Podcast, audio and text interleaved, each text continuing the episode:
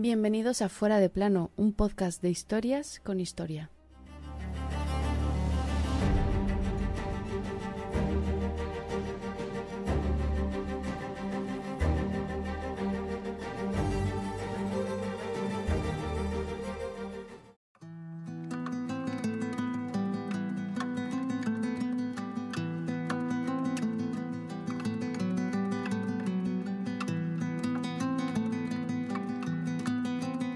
Y embestiste con furia. Levantaste hasta el cielo tu lamento, los gritos del caballo y sacaste a las madres los dientes de la ira con los niños tronchados. Rafael Alberti resumió en estas líneas lo que aquel 26 de abril de 1937 ocurrió en una pequeña localidad del norte de España durante la Guerra Civil Española. Hoy traemos la historia de dos bombardeos, el de Ibar y el de Guernica. Franco los ordenó y sus amigos, los fascistas nazis e italianos, los llevaron a cabo. La propaganda hizo el resto.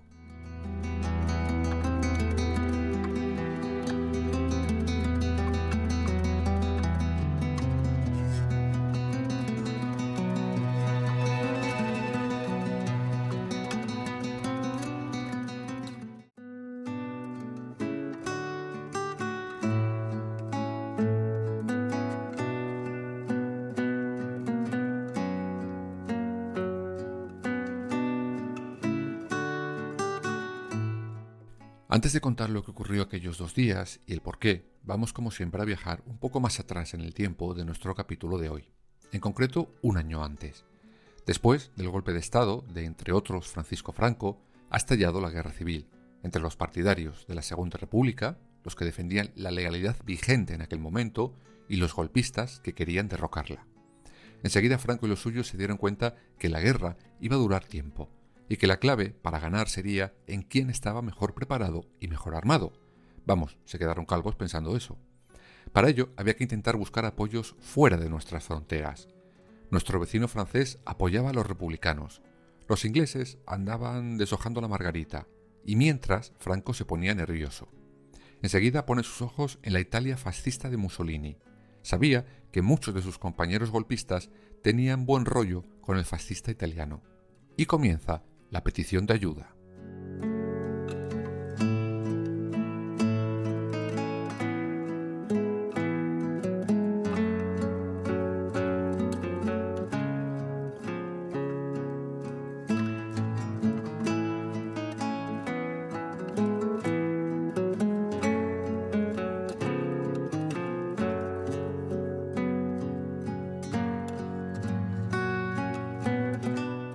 Esta petición de ayuda a Mussolini, a través de un periodista afín a Franco, no obtiene la rápida respuesta que éste espera y necesita.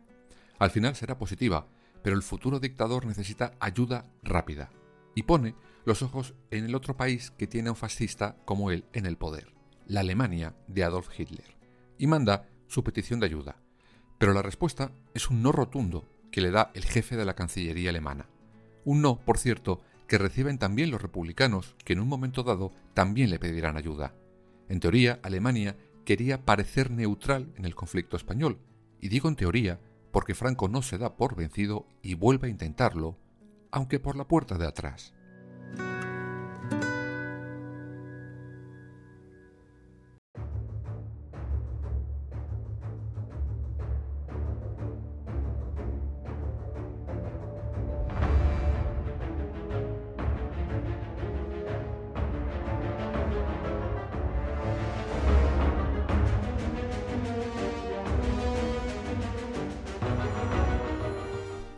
Entra en contacto con Johannes Berger, un reputado comerciante prusiano.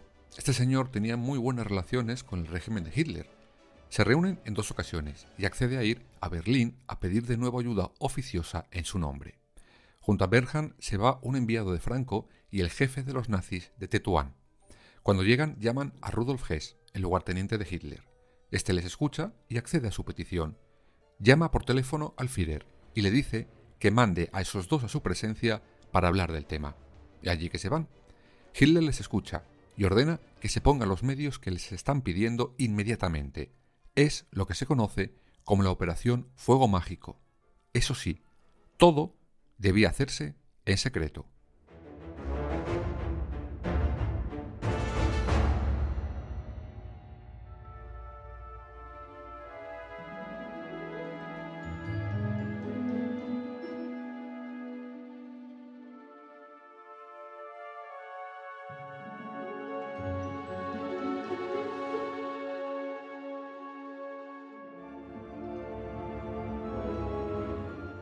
Los enviados de Franco regresarán con el deber cumplido y comenzaría el primer puente aéreo militar de la historia, entre el norte de África y España. En tres meses llegan más de 13.000 soldados, lo que explica la rapidez que tuvieron los golpistas para avanzar en dirección a Madrid. Llegarán tres aviones procedentes de Alemania, más los que ya envía Mussolini. El primer envío grande llega con 16 aviones y diferente material militar. A bordo van también 85 especialistas que se encargarán primero de pilotar esos aviones y después de instruir a las tropas españolas. Mientras la guerra sigue avanzando, y los enviados alemanes se dan cuenta que con lo que ha mandado Franco no tiene para empezar. Surge así la idea de enviar más ayuda. El jefe de la inteligencia alemana se reúne en Salamanca con Franco, y allí acordarán que van a enviar más aviones. De hecho, la flota enviada estará bajo control y mando alemán. Estas fuerzas se coordinarían con las que ya había enviado Mussolini y que ya estaban dentro de la guerra, y estarían todas bajo las únicas órdenes de Franco. A la vez, se seguiría formando a los soldados españoles había nacido la Legión Cóndor.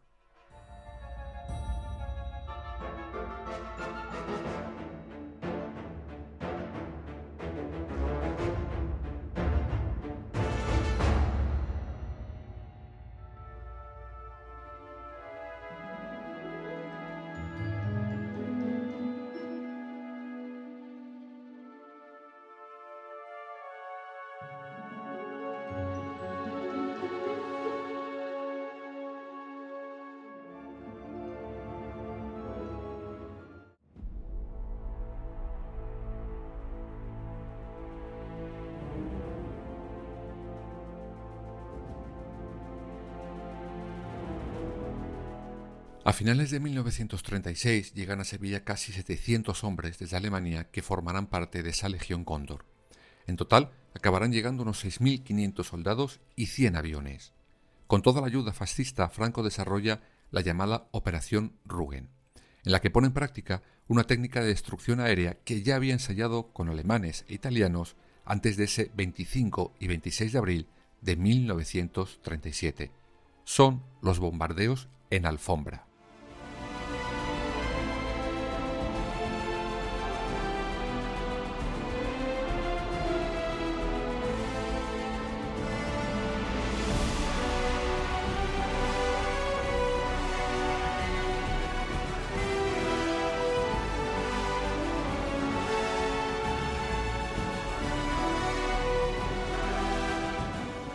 Este tipo de bombardeo se caracteriza porque se ataca un punto en concreto con multitud de bombas de caída libre, a veces unidas a bombas incendiarias. Como podéis imaginar, el objetivo es la total destrucción del emplazamiento. Y sí, como habíamos dicho, Franco, con la ayuda de la Legión Cóndor, creada para él por los nazis, había usado ya esa técnica. El primero fue en Madrid, en noviembre del 36. Franco ordena a la aviación alemana y nazi atacar de esa manera Madrid para intentar desmoralizar a la población y conseguir la rendición de la plaza. En febrero del 37, una columna de la misma Legión Cóndor acribilla a cientos de inocentes que iban huyendo por la carretera que une Málaga y Almería. Es lo que se conoce como la Gran Desbandada. Ya lo trataremos en su capítulo propio. Los alemanes usarán por su cuenta durante la Segunda Guerra Mundial esta técnica.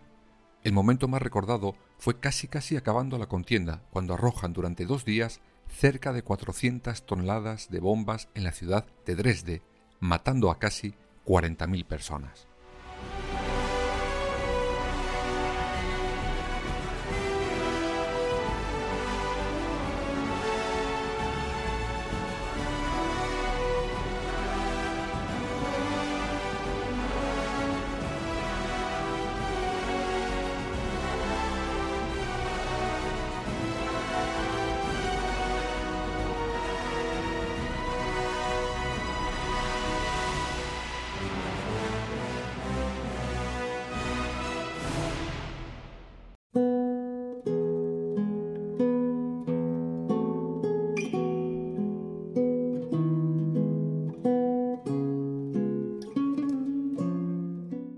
Volvemos a aquellos días de 1937. El 31 de marzo, la Legión Cóndor comienza sus ataques aéreos en la zona norte de España, en concreto en la localidad de Durango.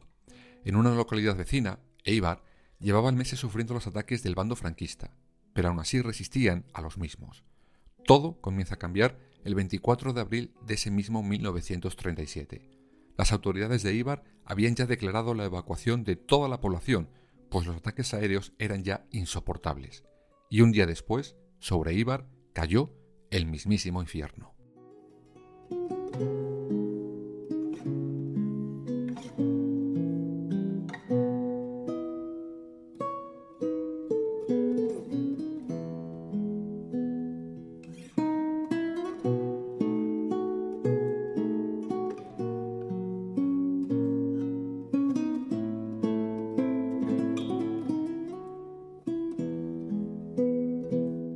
Los aviones italianos vuelan por encima de los cielos de Ibar y comienzan a descargar sobre ella sus bombas. En total, 21 bombas de 100 kilos cada una y 103 de 50 kilos. Las lanzan a 1500 metros de altura y todas caen en las calles de la ciudad. A su paso dejan cientos de muertos y una ciudad casi destruida por completo. Costará más de una década recomponer la ciudad y mucho más tiempo cerrar las heridas de la población. Un día después de ese 25 de abril, la misma Legión Cóndor volvería a desarrollar su macabro potencial, esta vez en la localidad de Guernica.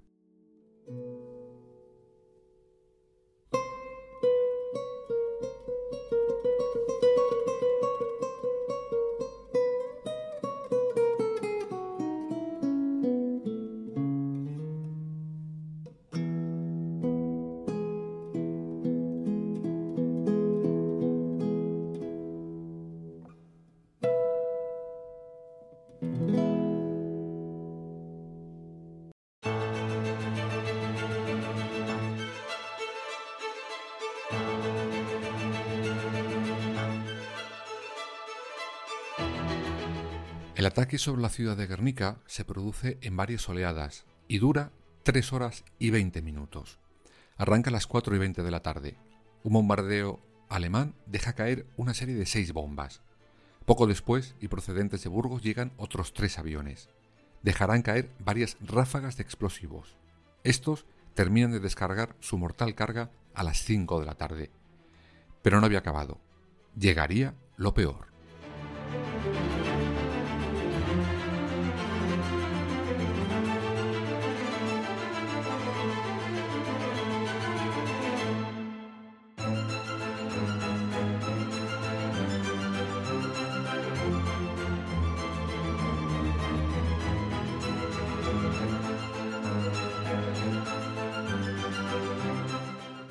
Escuadra de aviones ligeros aparecen con una orden clarísima, acribillar a balazos desde el aire a la población.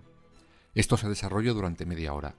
Después de esta masacre llega la cuarta fase. Un bombardeo pesado lanza su artillería contra lo que queda en pie. Esto dura media hora más. Y como guinda a ese macabro pastel, otro bombardero ligero conjunto a fuego de metralla. El ataque a Guernica ha terminado.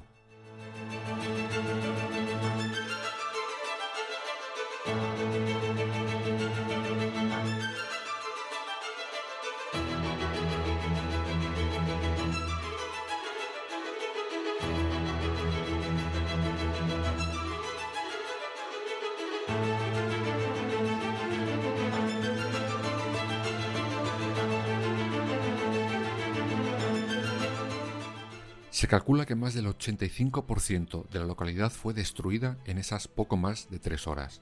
El 99% de Guernica se vio afectado de alguna manera. En aquel momento, esta localidad tenía 5.000 vecinos. En los bombardeos perecerá más de un tercio de ellos. Entre 31 y 41 toneladas de bombas cayeron sobre Guernica. Tres días después, por tierra, los golpistas entran en lo que queda de Guernica y se hace con ella, o más bien con sus escombros. Con las dos localidades destruidas, ahora Franco tiene un serio problema. ¿Cómo justificar ante la opinión no solo internacional, sino de muchos habitantes del país, que él ha ordenado a los fascistas alemanes e italianos que masacren esas dos ciudades y a su población? La primera pregunta que se iban a hacer es qué narices hacen los fascistas en esta guerra. La propaganda le ayudará. ¿Y de qué manera?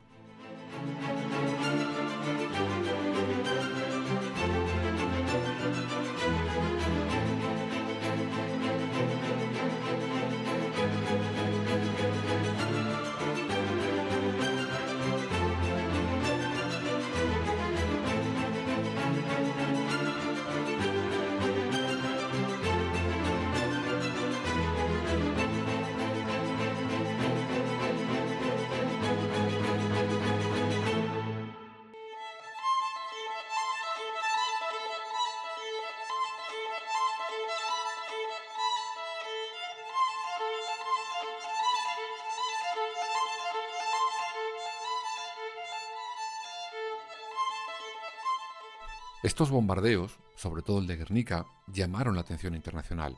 El New York Times llegó a publicar más de 60 artículos sobre aquel hecho. A primera hora del día después del bombardeo, el Endacari confirma por radio que todo aquello lo había hecho el bando franquista. Sin embargo, rápidamente, el bando sublevado dice lo contrario. Franco siempre negó la responsabilidad de aquellos hechos, por una simple razón. Esa masacre indiscriminada e injustificada la habían hecho pilotos alemanes e italianos. Internacionalmente no había manera de justificar esta ayuda, pues teóricamente esos países en público habían decidido no intervenir a favor de ningún bando. ¿Cómo explicaría Franco que por la puerta de atrás consiguió que sus homólogos fascistas le estaban echando una mano? En los años 50 llegan a decir que la población de Guernica fue violada e incendiada por los marxistas antes de su huida. Hay que tener la cara más dura que el cemento armado para decir eso. De hecho, durante los 40 años que duró la dictadura en este país, la versión oficial siempre fue la misma. Tanto es así que en 1966 el dictador responsable de esa masacre fue nombrado hijo adoptivo de Guernica, título que le fue retirado en 1979, ya en democracia, cuando se pudo hablar y saber la verdad.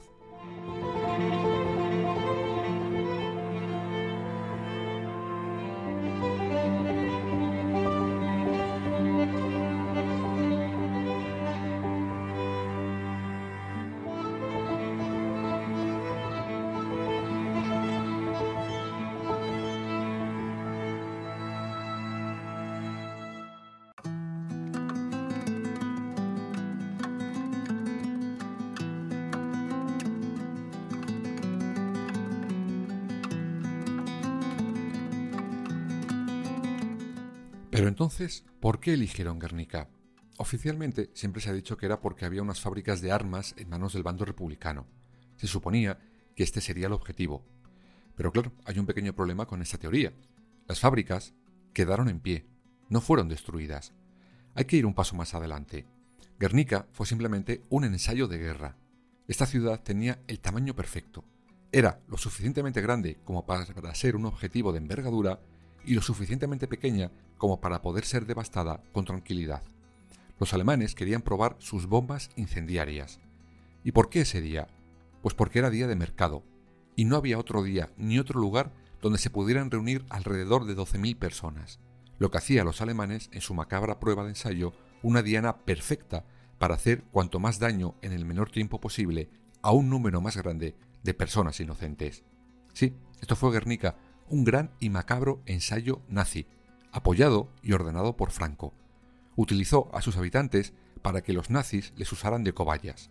Estas técnicas, como ya hemos visto antes, las emplearán los alemanes durante toda la Segunda Guerra Mundial.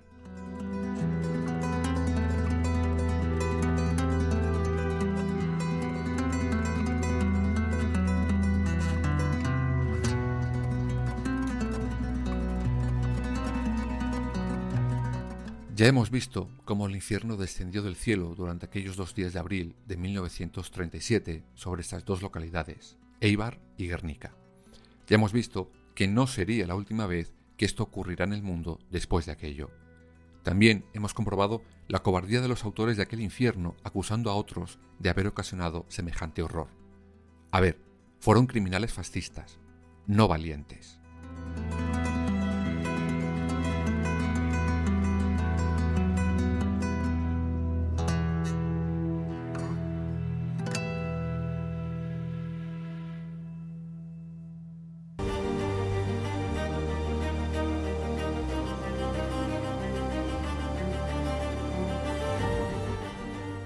Fuera de plano. Suscríbete en las principales plataformas y síguenos en nuestras redes sociales, Instagram, Twitter y Facebook.